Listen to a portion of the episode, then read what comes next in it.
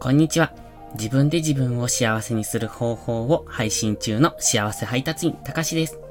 会社員の経験から学んだ物事に対する考え方や、自分が大嫌いだった過去から今の前向きな自分へ変わろうと試行錯誤してきた経験を少しずつ配信しています。今日はですね、カンボジア旅行記と題しまして、カンボジアに、えっ、ー、と、ボランティア旅行に行った時のことをお話ししようと思います。えっとね、いろいろ話したいことはあるんですけれども、全部喋ってると長くなるので、今回はどうしてカンボジアにボランティア旅行に行こうと思ったのか、と、そこの、うん、生活風景ですね、に関してお話ししようと思います。まず、カンボジア旅行に行ったのが、えっ、ー、とね、いつだったかなあのー、東日本大震災が起こった、確か翌年ぐらいに行ってるんですね。本当は東日本大震災の時に、えー、東北にボランティアに行きたかったんです。で、結果的にはボランティア行ってきたんですが、ちょうどカンボジアに行った時っていうのが翌年、その年か翌年だったと思うんですけどね。あの、最初の1年ぐらいって、えー、ボランティアの受け入れをされてなかったんですよ。まあもちろん現場も混乱してますし、そのボランティアをまとめるっていう、そういうこと自体ができない状況だったので、ボランティア自体を募集してませんと。で、自分で来て自分の責任で全てできる人だけは、えっ、ー、と、来ていただいても結構ですよ、みたいなそういう状態だったんですね。で、ここから東北すごく遠いですし、で、なおかつそんなの行ったことなかったから、その自分で行って自分で帰ってくる、その途中の、うん、なんて言うんでしょう。あの、宿泊だとか、そういうのも全て自分でできる人っていう、最初はそういう感じだったので、もちろんそんなに、えっ、と、自分ではできないなと思ったので、でも、行きたかったんですよ。何かがしたいなって、何かしないといけないって思った時でして。で、行きたかったので、でも、まあ東北行けないなら、海外でどこかないかなって考えたのが最初でした。で、それでネットで調べてたら、カンボジアの、うんと、小学生の子たちに、え、っとね、日本語と英語を教えるっていう、そんなボランティアがあったんですね。一応泊まるところはホームステイみたいな感じ。うん、多分日本人の学校が主催してやってくれてて、で、もともとなんか何人かで建てられた学校があったらしくって、で、その中の一人が日本人だったと。で、僕たちがそうやってボランティアでいた時に受け入れてくれる、その宿泊する、まあ、ホームステイというか、うん、民泊なのかなみたいなところがあって、そこは日本人のそういうボランティアの人たちばっかりが泊まるような、そんな施設、施設っていうのかなでした。で、なので、まあ比較的安心していけるなと思って、それに参加したんですね。で、そもそもどうしてボランティアだったのかなっていう話なんですが、えっとね、海外旅行はあんまりたくさん行ったことないんですよ。インドと、あインドじゃない、タイと、えー、アメリカ、うんと、ペルー、オーストラリア、あとエジプトぐらいかなで、アメリカとオーストラリアは、えっ、ー、とね、語学留学みたいな形で行ってまして、まあ実際の旅行で行ったのはさほど多くないという感じでした。でも、なんかね、観光で行く、うーんと、海外旅行に飽きてしまったというか、別に観光で行くのは日本の、うん、観光地に行っても一緒かな、みたいなことを思ってて、まあその中で、何か変わった海外旅行がしたいって思ってた時期だったんです。で、そこで東日本大震災が起こって、ボランティアに行きたい。じゃあ、ボランティアのできる、えー、ボランティアを兼ねて海外旅行じゃないな。まあ旅行かな？に行こうかなっていう、そんな感じだったんですね。で、えー、っとね、えー、っと、ちょっと地名とかも忘れてしまいました。結構前だったので。なんですが、カンボジアの繁華街から車で1時間ぐらいのところでした。1時間か1時間半ぐらいかな。で、そこまで、えっ、と、その現地の人が迎えに来てくれて、車で連れてってくれたんですね。で、そういうツアーじゃない完全一人旅での海外って初めてだったんで、すごく緊張してて、で、そもそも英語って、うん、ちょっとだけ喋れたんですが、コミュニケーションが少し取れるかなぐらいの、そんなレベルだったんで、で、車の中でいろいろね、その現地の人が話しかけてくれるんです、英語で。でも、もう全然理解できなくって、ほとんど返せない、あの、会話にならない状態だったんですけども、まあ、すごく優しい方で、とっても良かったんですけどね。で、現地に着きまして、で、まあ、もともと空港から、えっ、と、都心を通って、で、すごい田舎の現地まで行ったんです。で、ちょうど、雨季に入るかどうかっていうところだったんで、で、あのー、都会はね、大阪とか東京とかそんな感じのところですね、こっちで言う。そのくらいのビルとか、うんと、派手さがあるような街並みでした。で、僕が行ったのは学校がないような田舎なんですね。で、えー、っとね、知らなかったんですけど、電気も通ってなかったんですよ。ただ、発電機があって、ん？発電機？うん、そうだな。発電機があって、それで、かろうじて、えー、っとね、最低限のこう豆球みたいな電気がつけられるみたいな、そんな状態でした。で、町は、町、村ですね、は、えー、っとね、牛を引いて農業をするみたいな、そんなところでした。子供たちは休日は牛を引いて畑に行くっていう。もう、なんか今の日本からは信じられないような光景だったんですね。そもそも電気が通ってない。で、えっ、ー、と、機械なんかは一切ないですよね、当然。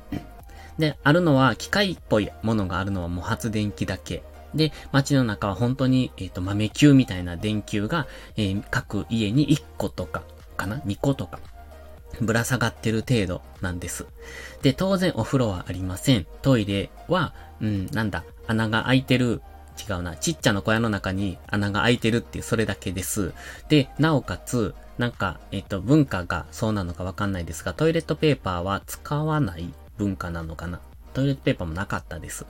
なので最初にいた時にトイレットペーパーを買いに行かなあかんっていうことで、で、その、そこに一緒にいた日本人のボランティアの方、その方は最初からいらっしゃったんですが、その方に言われて、えっ、ー、と、一回だけ街に買い物に行く機会があったので、そこまで連れて行ってもらった時にトイレットペーパーを買い込んで、で、最低限ですね、いろいろ買って戻ってきたっていう感じだったんですが、本当にびっくりしました。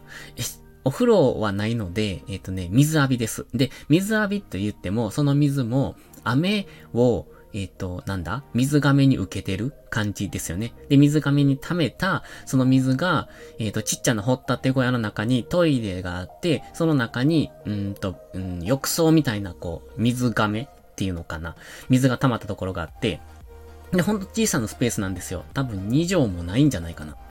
その中にトイレとお風呂が一緒に入るみたいな。まあ、ユニットバスといえばユニットバスなんですが、トイレも穴が開いてるだけなんで、足滑らしたら落ちちゃうっていう、そんな感じで、その横で水浴びをするっていう。で、雨季が始まったところでガガス大量発生してたんですね。で、お風呂場、お風呂場？その水浴び場の、うんと、掘ったて小屋を出たところに電球があって、その電球にすごいガが集まってたんですよ。もう見たことないぐらいの大量のガが。で、えー、っと、なんせ暑いので汗だくになるんですよ。で、水浴びはしたいんですけど、水浴びする環境は劣悪なので、もうものすごく苦痛なんですよね。早くもそのトイレの中から出たいって思うんです。そのトイレの中で水浴びしてるんで。で、当然洗剤とかもないので、それは最初にスーパーに行った時に買って持って帰ってきて。そんな感じなんですが、まあ、そこで水浴びして、で、頭洗って、体洗ってって。で、とりあえずスッキリしたところで出るんですが、出たら大量の蛾がそこに飛んでるみたいな、そんな状態でした。楽しかったんですけどね、今から思うとすっごい辛かった。たった3日間ぐらいだったんです、僕が行ったのは。仕事で休みをもらって5日間の休みをもらったのかな。で、行き帰りに1日ずつ使ってて、で、えー、とね、だから実質3日とか、そのぐらいしか向こうに滞在してなかったんですけど、もうその3日を耐えるのがもう辛くて辛くてって思いました。で、とにかく生活はそんな感じですよね。もうトイレは穴が開いてるだけトイレットペーパーもないから街にいた時にトイレットペーパーを買ってきてそれを使いながら生活する。で、えっ、ー、と、当然水は飲めません。だって雨水を溜めてるだけなので、えっと、だから、いつも、まあそれは、うん、そのボランティアで滞在させてもらった、そこの、うん、民泊のところで、1日1本かな ?2 本かなペットボトルの水が支給されるので、それを使って歯磨きとか、あと飲み水にもしてました。当然自販機とかコンビニなんか全然ないので、飲み物はそれだけですね。どうでしょうか？これ、今、えー、カンボジアにいた時の生活、こんな感じでしたっていうお話をさせてもらいました。もう10分になりそうなので、今回はここまでにします。また、実際向こうでのボランティアの様子なんかは、えっ、ー、と、次回かな？えっ、ー、と、また機会があればお話ししたいなと思います。どうもありがとうございました。また次回の配信でお会いしましょう。たかしでした。バイバイ。こんにちは。自分で自分を幸せにする方法を配信しています。幸せ配達員、たかしです。今日は昨日のカンボジア旅行記に、えー、っと、引き続きまして第2弾をお話ししようと思います。昨日はどうしてカンボジアのボランティアに行ったのかということと、あと現地での生活スタイルっていうのかな。生活こんな感じでしたというのをお話ししました。今日はうんとね、そのボランティアに行った学校の様子と、うん、時間があれば、えっ、ー、と、現地で食べた食事に関してお話ししたいと思います。まず、学校なんですが、昨日も少しお話ししましたが、僕の行ったところは、うんと多分4人ぐらいで作られた学校らしいんですね。で、その中の一人に日本人の方がいらっしゃって、なので、日本のそういうボランティアを募集している、日本人のボランティアを募集しているっていうホームページがあったので、たまたまそこを見て、まあ、そこに応募したっていう感じでした。学校自体は平屋の、うん、教室が5つぐらいあったのかな？そこに地元の子供たちが来ると。平日だけ来て、午前中うーんと、2時間ぐらい？午後からも1時間とか2時間とか、そのぐらい授業をして、まあ夕方早めに終わるという、そんな感じのスタイルでした。で、えっとね、あ、そうそう。一番問題だったこと、そこの学校でね、子供たちに授業を教える上で一番問題だったことは、そもそもコミュニケーションが取れないんですよね。だってね、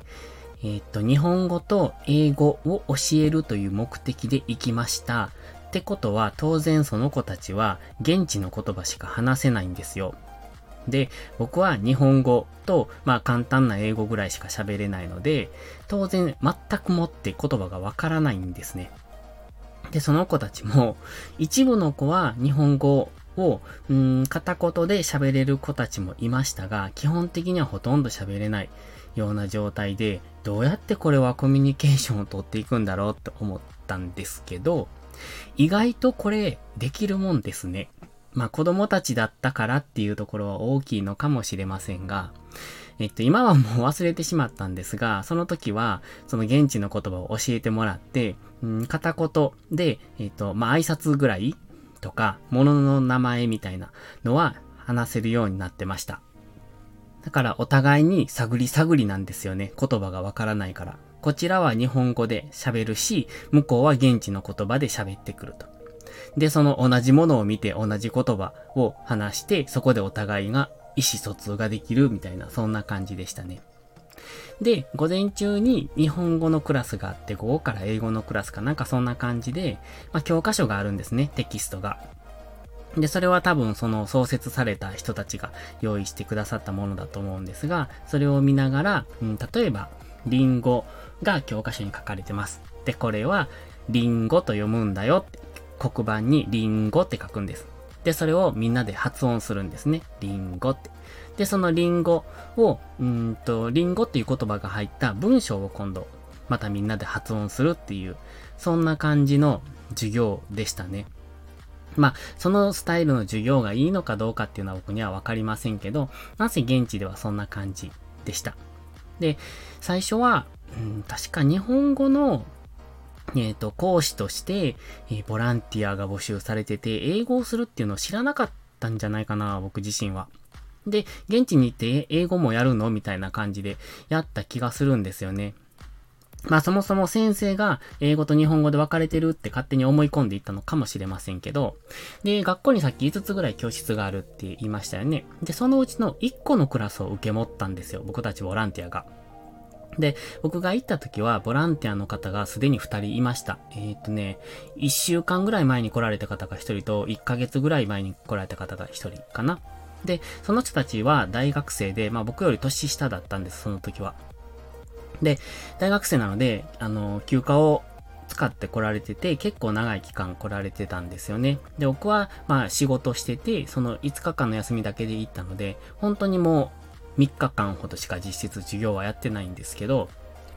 その方たちはもう十分何度もされてて、子供たちとも仲が良かった。ような感じでしたね。まあ、そこで行ってえ、一回、一日目だけかな、授業を見てまし、見てっていうか、見学させてもらって、あ、こんな感じでするんだなって。じゃあ次からやってみたら、みたいな感じで、実際自分で受け持ってさせてもらいました。なんかね、えっと、先生っていう立場は初めてだったんです。そんな教室で教えるみたいなのは。まさかそんなん自分がするとは思ってなくて。でもなかなか楽しかったですね。教科書に沿って、まあ簡単なことしかやってないので、誰だってできるんですけど。で、授業が終わったら子供たちと、うんと、休憩時間、すごく長い休憩だったと思うんですよ。毎回30分とか1時間とか休憩があったんじゃないかなって思ってるんです。ちょっとだいぶ前のことで、あんまり覚えてないんですけど、その休憩中に家に帰ったりしました。で、家っていうのは、まあ、すぐ近かったと思うんです。10分ぐらい歩いたところだったのかな。まあ小さな村だったので、でも、そう思うと意外と子供たちすごい多かったなと思っていますけど、うん、すごいいましたね。何人ぐらいいたんやろ。うん、多分、50人とかいたんじゃないのかな。全部クラス合わせたら。でも子供たちも、あの、来たかったら学校に来るみたいな。だから、来ない日もあるし、来る日もあるし、っていうそんな感じかな。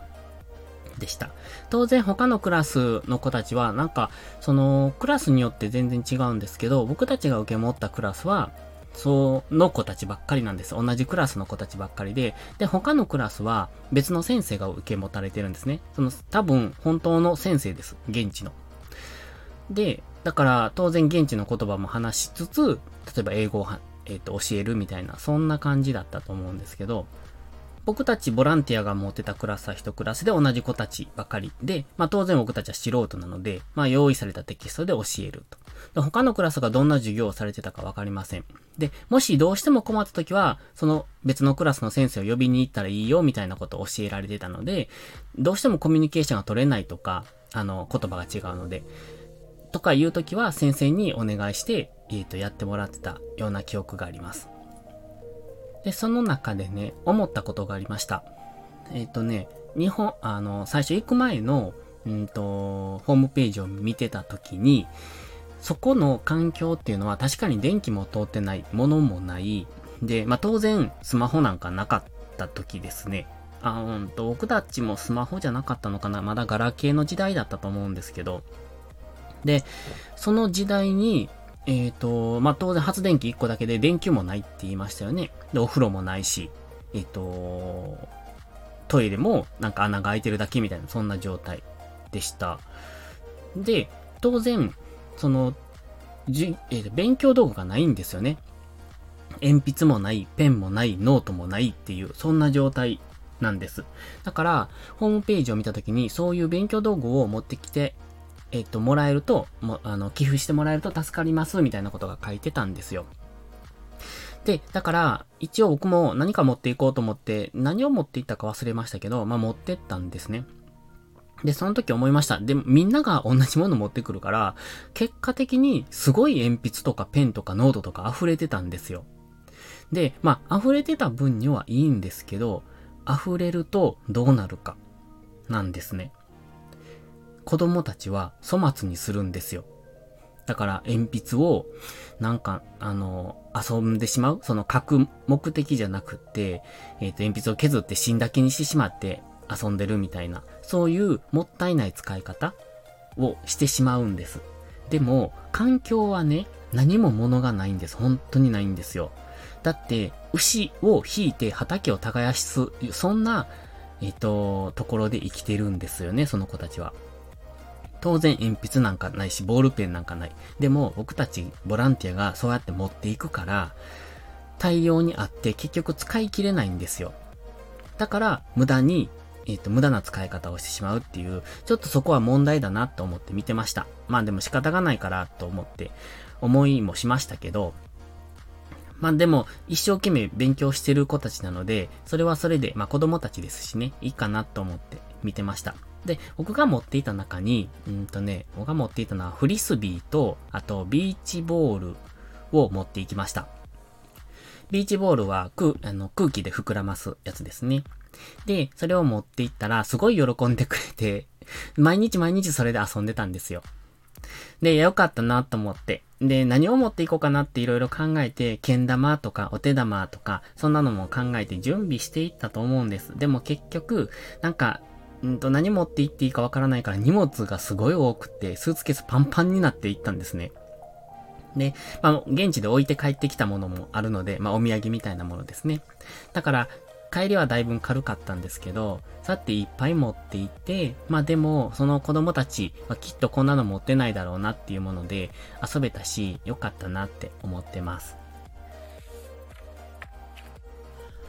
こんにちは。自分で自分を幸せにする方法を配信しています。幸せ配達員、たかしです。今回もカンボジア旅行記の第3回目としまして、えー、っと、僕がカンボジアにいた時のことを少しお話ししようかなって思ってます。すでに3回になったんですが、これを配信していて思います。これって誰得なんだって ただただ僕が言った、うん、記録っていうか自分の感想を述べてるだけで、きっと誰も聞いても面白くないのかもしれないんですけど、本人は結構これ楽しんでやってるので、まあいいかなって思いながらやってますので、皆さんもお暇つぶし程度に聞いていただけるといいかなと。あ、もしくはお昼寝の BGM ぐらいで聞いてもらえると嬉しいなって思ってます。前回のお話は、学校、えっ、ー、と、授業の様子でしたね。子供たちが結構たくさんいて、一緒にフリスビーとか、えっとね、ビーチボールで遊んだっていう、そんな話でした。で、授業と授業の間の休憩時間って結構あるんですよね。で、あんまり覚えてないんですけど、お昼休みがすごく長かったのは覚えてるんです。午前の授業が終わって午後までの間に一旦家に帰るんです。で、家っていうのは僕たちは、まあ、民宿みたいなところに泊まってまして、そこが建物的には高床式のお家だったんですね。で、僕たちは2階部分に泊まっておりまして、1階部分は吹き抜けです。吹き抜けっていうのは横の壁がないってことですね。で、1階の下に入って、天井を見るとそこが2階の床になってるという、そんな感じのとこでした。どうしてそんな高床式になっていたのかはわかりません。多分、スコールですごい大雨が降るから、もしかしたら、えっと、地面が浸水するのか、もしくは近くに川があったのかな、ちょっとわかんないですが、それが氾濫するとか、そういう可能性があったのかもしれません。ただ動物たちは普通に、あの、1階部分に、えっ、と、話し飼いになってたから、どうなのかなって思うんですが、何せ高床式になっておりました。で、その1階部分でご飯を食べるんです。授業が終わって戻ってくると、ホストファミリーっていうのかな。そこのお母さんがご飯を作って出してくれるんですね。大抵は、うんと最初ホームページにも書いてましたけど、日本人好みに作られてる。というか、あの、僕たちが普通に馴染みのある食事が多かったと思うんです。まあ、馴染みがあると言いましても、例えばチャーハンとか、えー、蕎麦飯とか、焼きそばとか、あと、ゆで卵とか、そういうのが多かったんですね。だからご飯って、あの、朝も昼も夜もそうなんですけど、結構た、すごく、うん、楽しみにしてたんですよ。なんせ暑いところで、で、前回、前々回か、お話ししました、あの、水浴びもすごく劣悪な環境ですし、で、まあ、電波もない、電気も通ってない、うん、そんなところで何をするんだって感じで過ごしてましたので、やっぱご飯ってすごく楽しみだったんですね。で、まあ、基本的にすごく美味しかったので良かったんですけど、一回だけすごく辛いご飯がありました。なんだと思います？出てきたメニューなんですけど、あれは現地の方も食べられるのかどうかわかりません。でも多分出てきたってことは食用なんだろうなと思いながら 答えはカエルです。カエルって言いましても日本でいう食用ガエルって大きいと思うんですが、まあ大体サイズ的には手のひらサイズでしたね。まあ手のひらいっぱいぐらい。多分手足伸ばして手のひらいっぱいかなって。で、そのカエルの内臓お腹の中をくり抜いて、えっ、ー、と、その内臓部分に多分ご飯か肉かなんかが詰まってたと思うんですよ。なんせ何かが詰まってました。で、それが2匹ぐらいお皿に乗って、まあ、その他の、えっと、おかずと一緒に出てきたんですね。もう、あればっかりは、えっと、僕たち、ボランティア3人は、うん、目を見合わせて、これは食べられないな、という感じでしたね。それでも、1匹は食べようとしたんですよ。うん、ただ、なんでしょう。中に詰まってたのは普通の具材なんですけど、食べられなかった。多分味だと思うんです。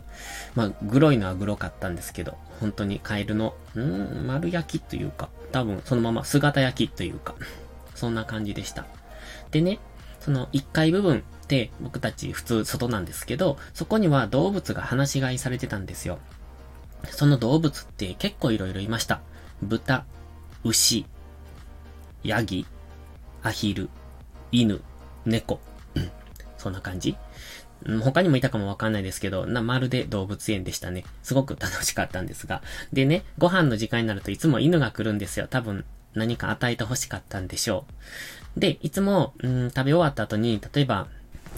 骨が出たりすると、それを、まあ、地面に落として犬にあげるっていうことをしてたんですね。まあ、あげてよかったかどうかわかんないですけど、話し飼いの普通の自然の犬やったんで。で、今回のそのカエルに関してはもうほとんど食べられなかったので、そのまんま犬にあげました。喜んで食べてくれたんでよかったんですけども。そんな感じでしたね。食事は本当に楽しかった。でもカエルだけはどうしても忘れられない、えー、出来事でしたね。それともう一つ、えっ、ー、と、食事という意味で、これは僕たちは食べなかったんですけれども、うん、現地の方が食べられてるのかどうかはわかんないんですが、おそらくで、えっ、ー、と、そんな感じ、僕たちはそう理解しました。で、えそれが何かと言いますと、ホストファミリーの方とも結局僕たちはコミュニケーションが取れなかったんですよ。取れないというか言葉が通じない。現地の言葉を話される方で、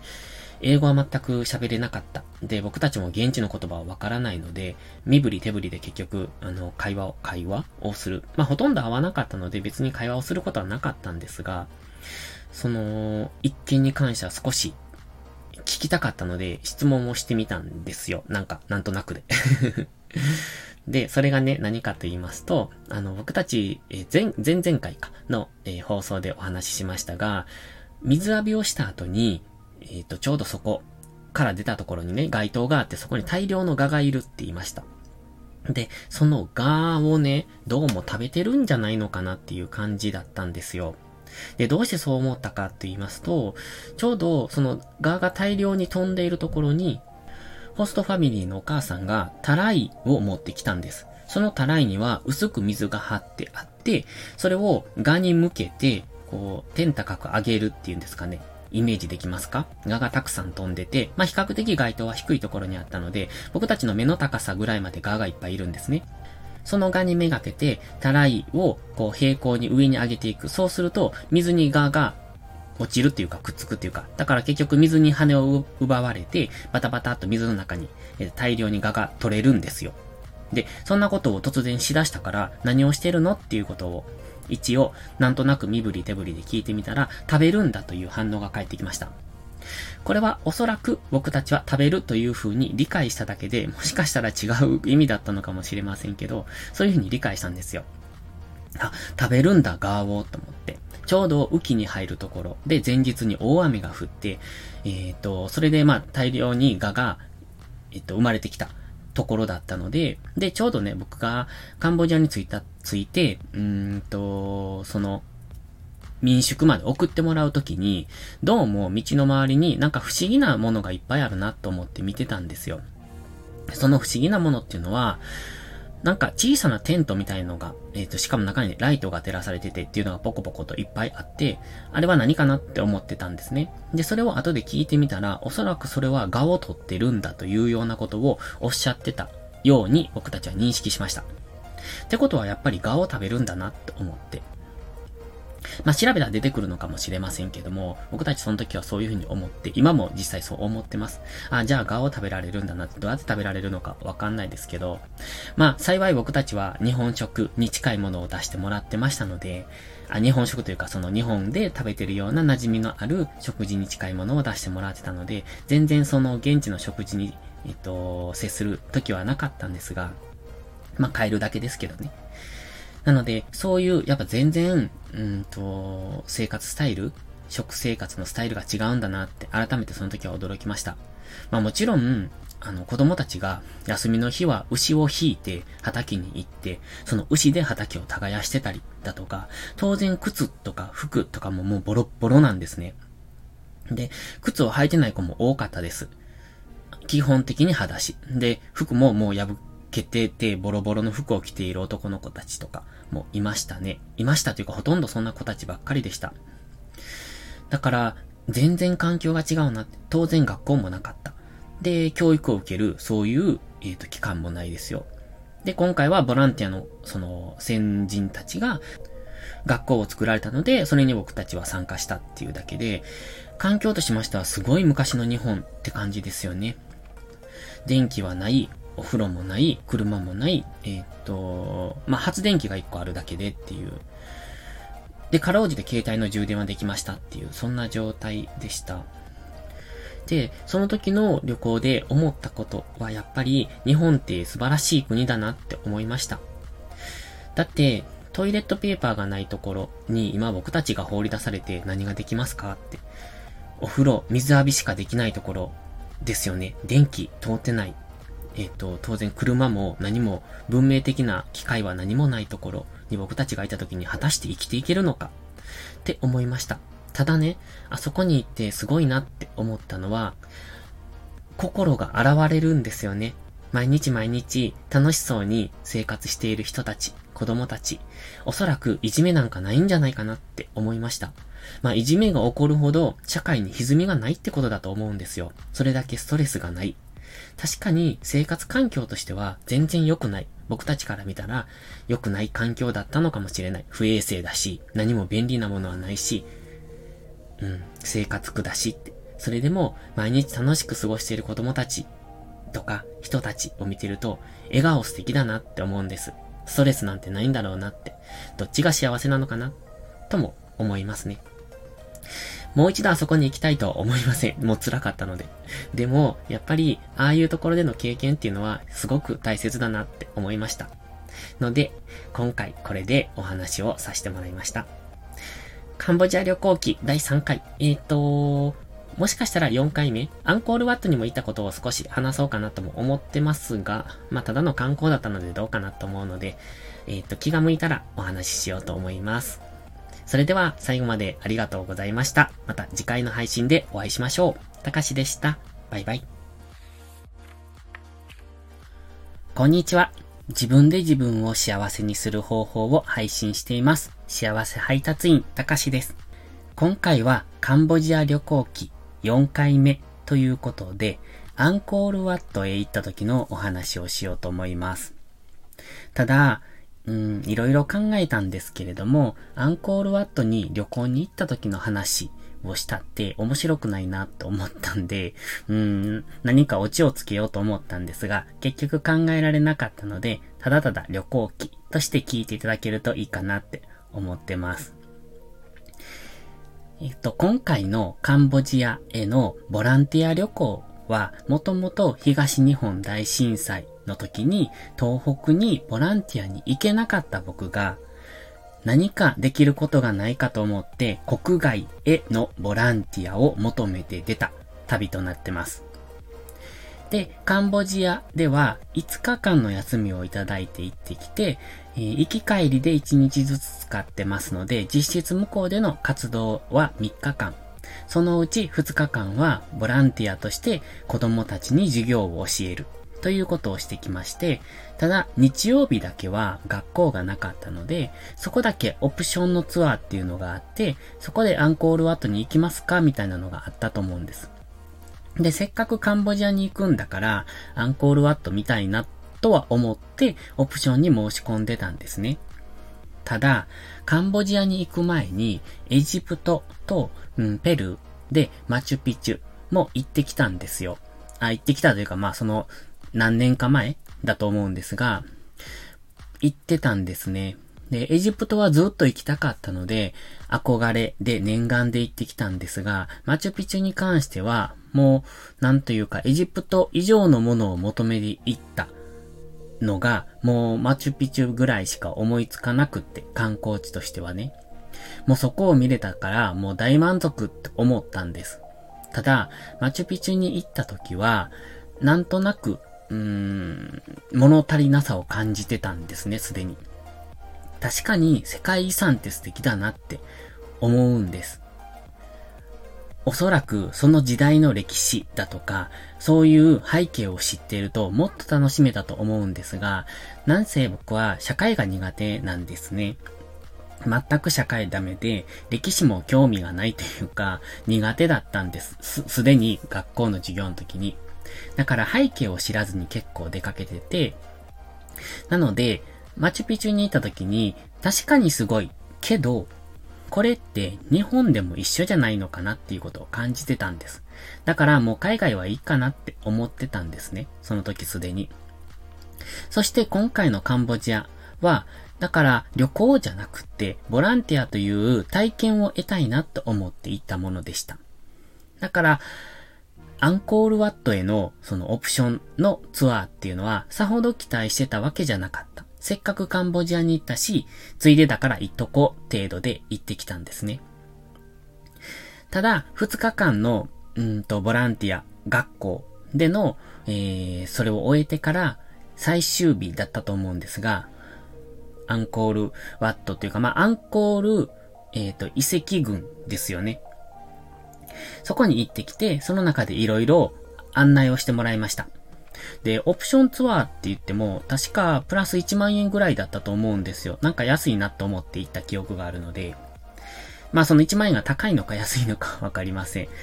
まあ結局そのガイドさんっていうよりも、うんと車での移動を送ってくれただけだったんですけどね。まあでも1日付き合ってもらって1万円。で、えー、っとね、その時僕たちは、うーんと、ボランティアが3人いて自分を含め、そのうちの2人で行ったんですよ。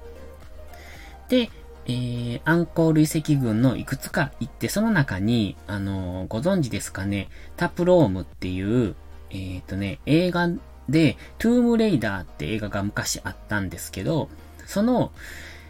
えー、っと、ロケ地に使われてた、あの、寺院ですよね、確か。寺院に木が生えてるのかな？その木の根っこが寺院を覆ってるっていう、そんな、えー、有名な多分写真とかも多いと思うんですが、そのタプロームっていう廃墟、寺院の廃墟ですよね。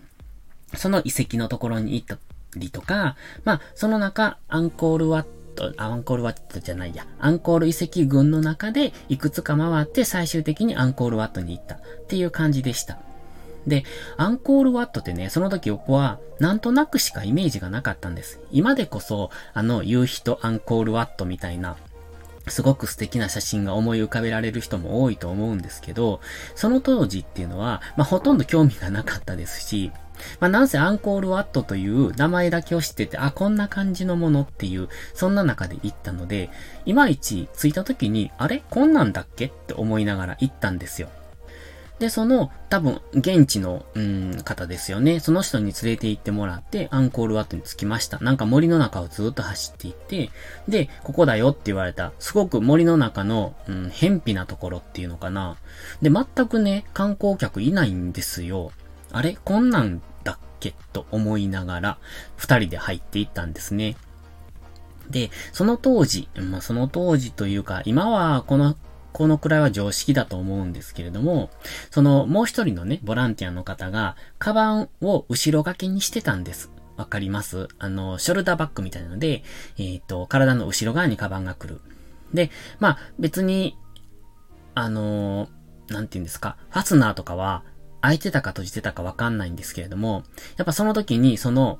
ガイドさん、ガイドさんっていうか連れて行ってくれたスタッフの方に、えー、それを、カバンは前掛けにしないと危ないよっていうことを教えていただいたりとかしてたんです。まあ、その辺は僕も何度か海外に行ってたから、当たり前のように知ってたんですが、でも一緒に行ってたボランティアの人が知らなかったっていうのはちょっと驚きだったんですね。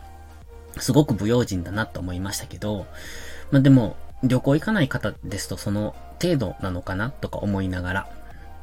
で、まあそんなこんなで、アンコールワットについて、で、えー、入っていきました。確かに遺跡ってすごいなって思うんです。で、特に多分アンコールワットで有名なのは、あの、浮き彫りって言うんですかね。壁をこうくり抜いて半分絵が浮いてるっていうそんな状態のもの。エジプトにもそんなのはたくさんあって、まあ、すでにいっぱい見てきたから、うーん、あまり感動は多くなかったんですけれども、それでもやっぱすごく綺麗な、えっと、なんでしょうあれは。女性の浮き彫り女体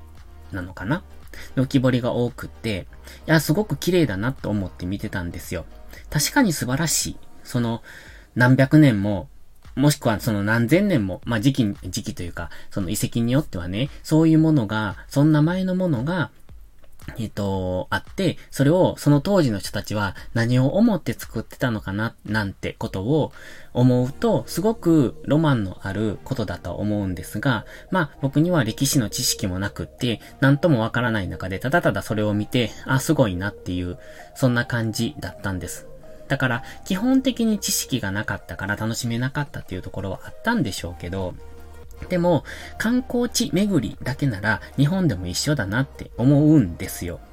例えば、うん、なんでしょう。えっ、ー、と、屋久島に行ってもそうですし、お寺巡り、京都のお寺なんかも古くてすごいのがたくさんあります。で、お寺に行っても一緒なんですね。例えば、お寺好きの友達と一緒にいた時に、僕自身はお寺に行って、ああ、なんか古くてすごいなって、大きくてすごいなって思ったりするんですけど、その友人は、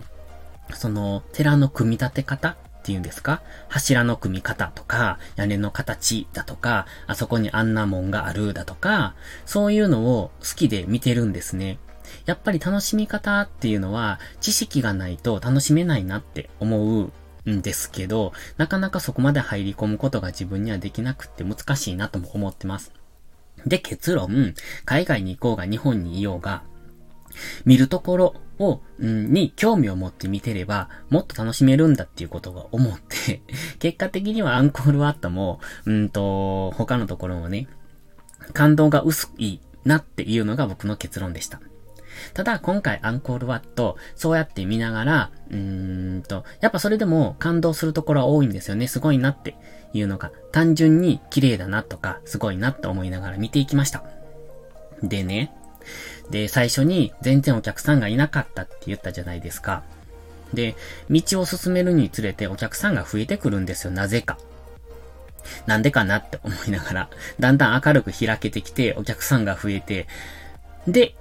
最後の、うんと、運転手の方が待っていただいてる場所に到着して初めて気づきました。そこがね、正面だったんです。つまり、僕たちは裏口から入ってきたんですよ。どうして裏口に案内したって思いましたけど 裏口から入って正面に抜けてきたっていう、そんなルートを通ってきたんです。正面に来て初めて気づきました。だって、そこに来て初めていつものアンコールワットのその景色に出会えたんですから。裏から見てたら全然わかんなかったんですよね。っていう今回の旅行、今回じゃないな、その時の旅行でした。ある意味貴重じゃないですか。本来ならアンコールワットの正面から入って裏の方に行くんですけど、だから僕たちは裏から入ってきたから、そりゃお客さんいないですよね。おそらく皆さんお客さんってアンコールワットの正面ばっかり見るから、こう、前方の方にしかいないんですよ。で、後ろに行けば行くほど人はどんどん減っていって、当然僕たちが入った入り口、裏の入り口っていうのは、お客さんなんて一人もいなかったんですね。まあ、そこまでお客さん見に行かないってことです。逆に僕たちはそこから見れたから、本来普通に正面から入っていれば、見逃していたであろう裏口もちゃんと見れたという貴重な体験でした。いかがでしたでしょうか？えー、っと、カンボジア旅行記第4回。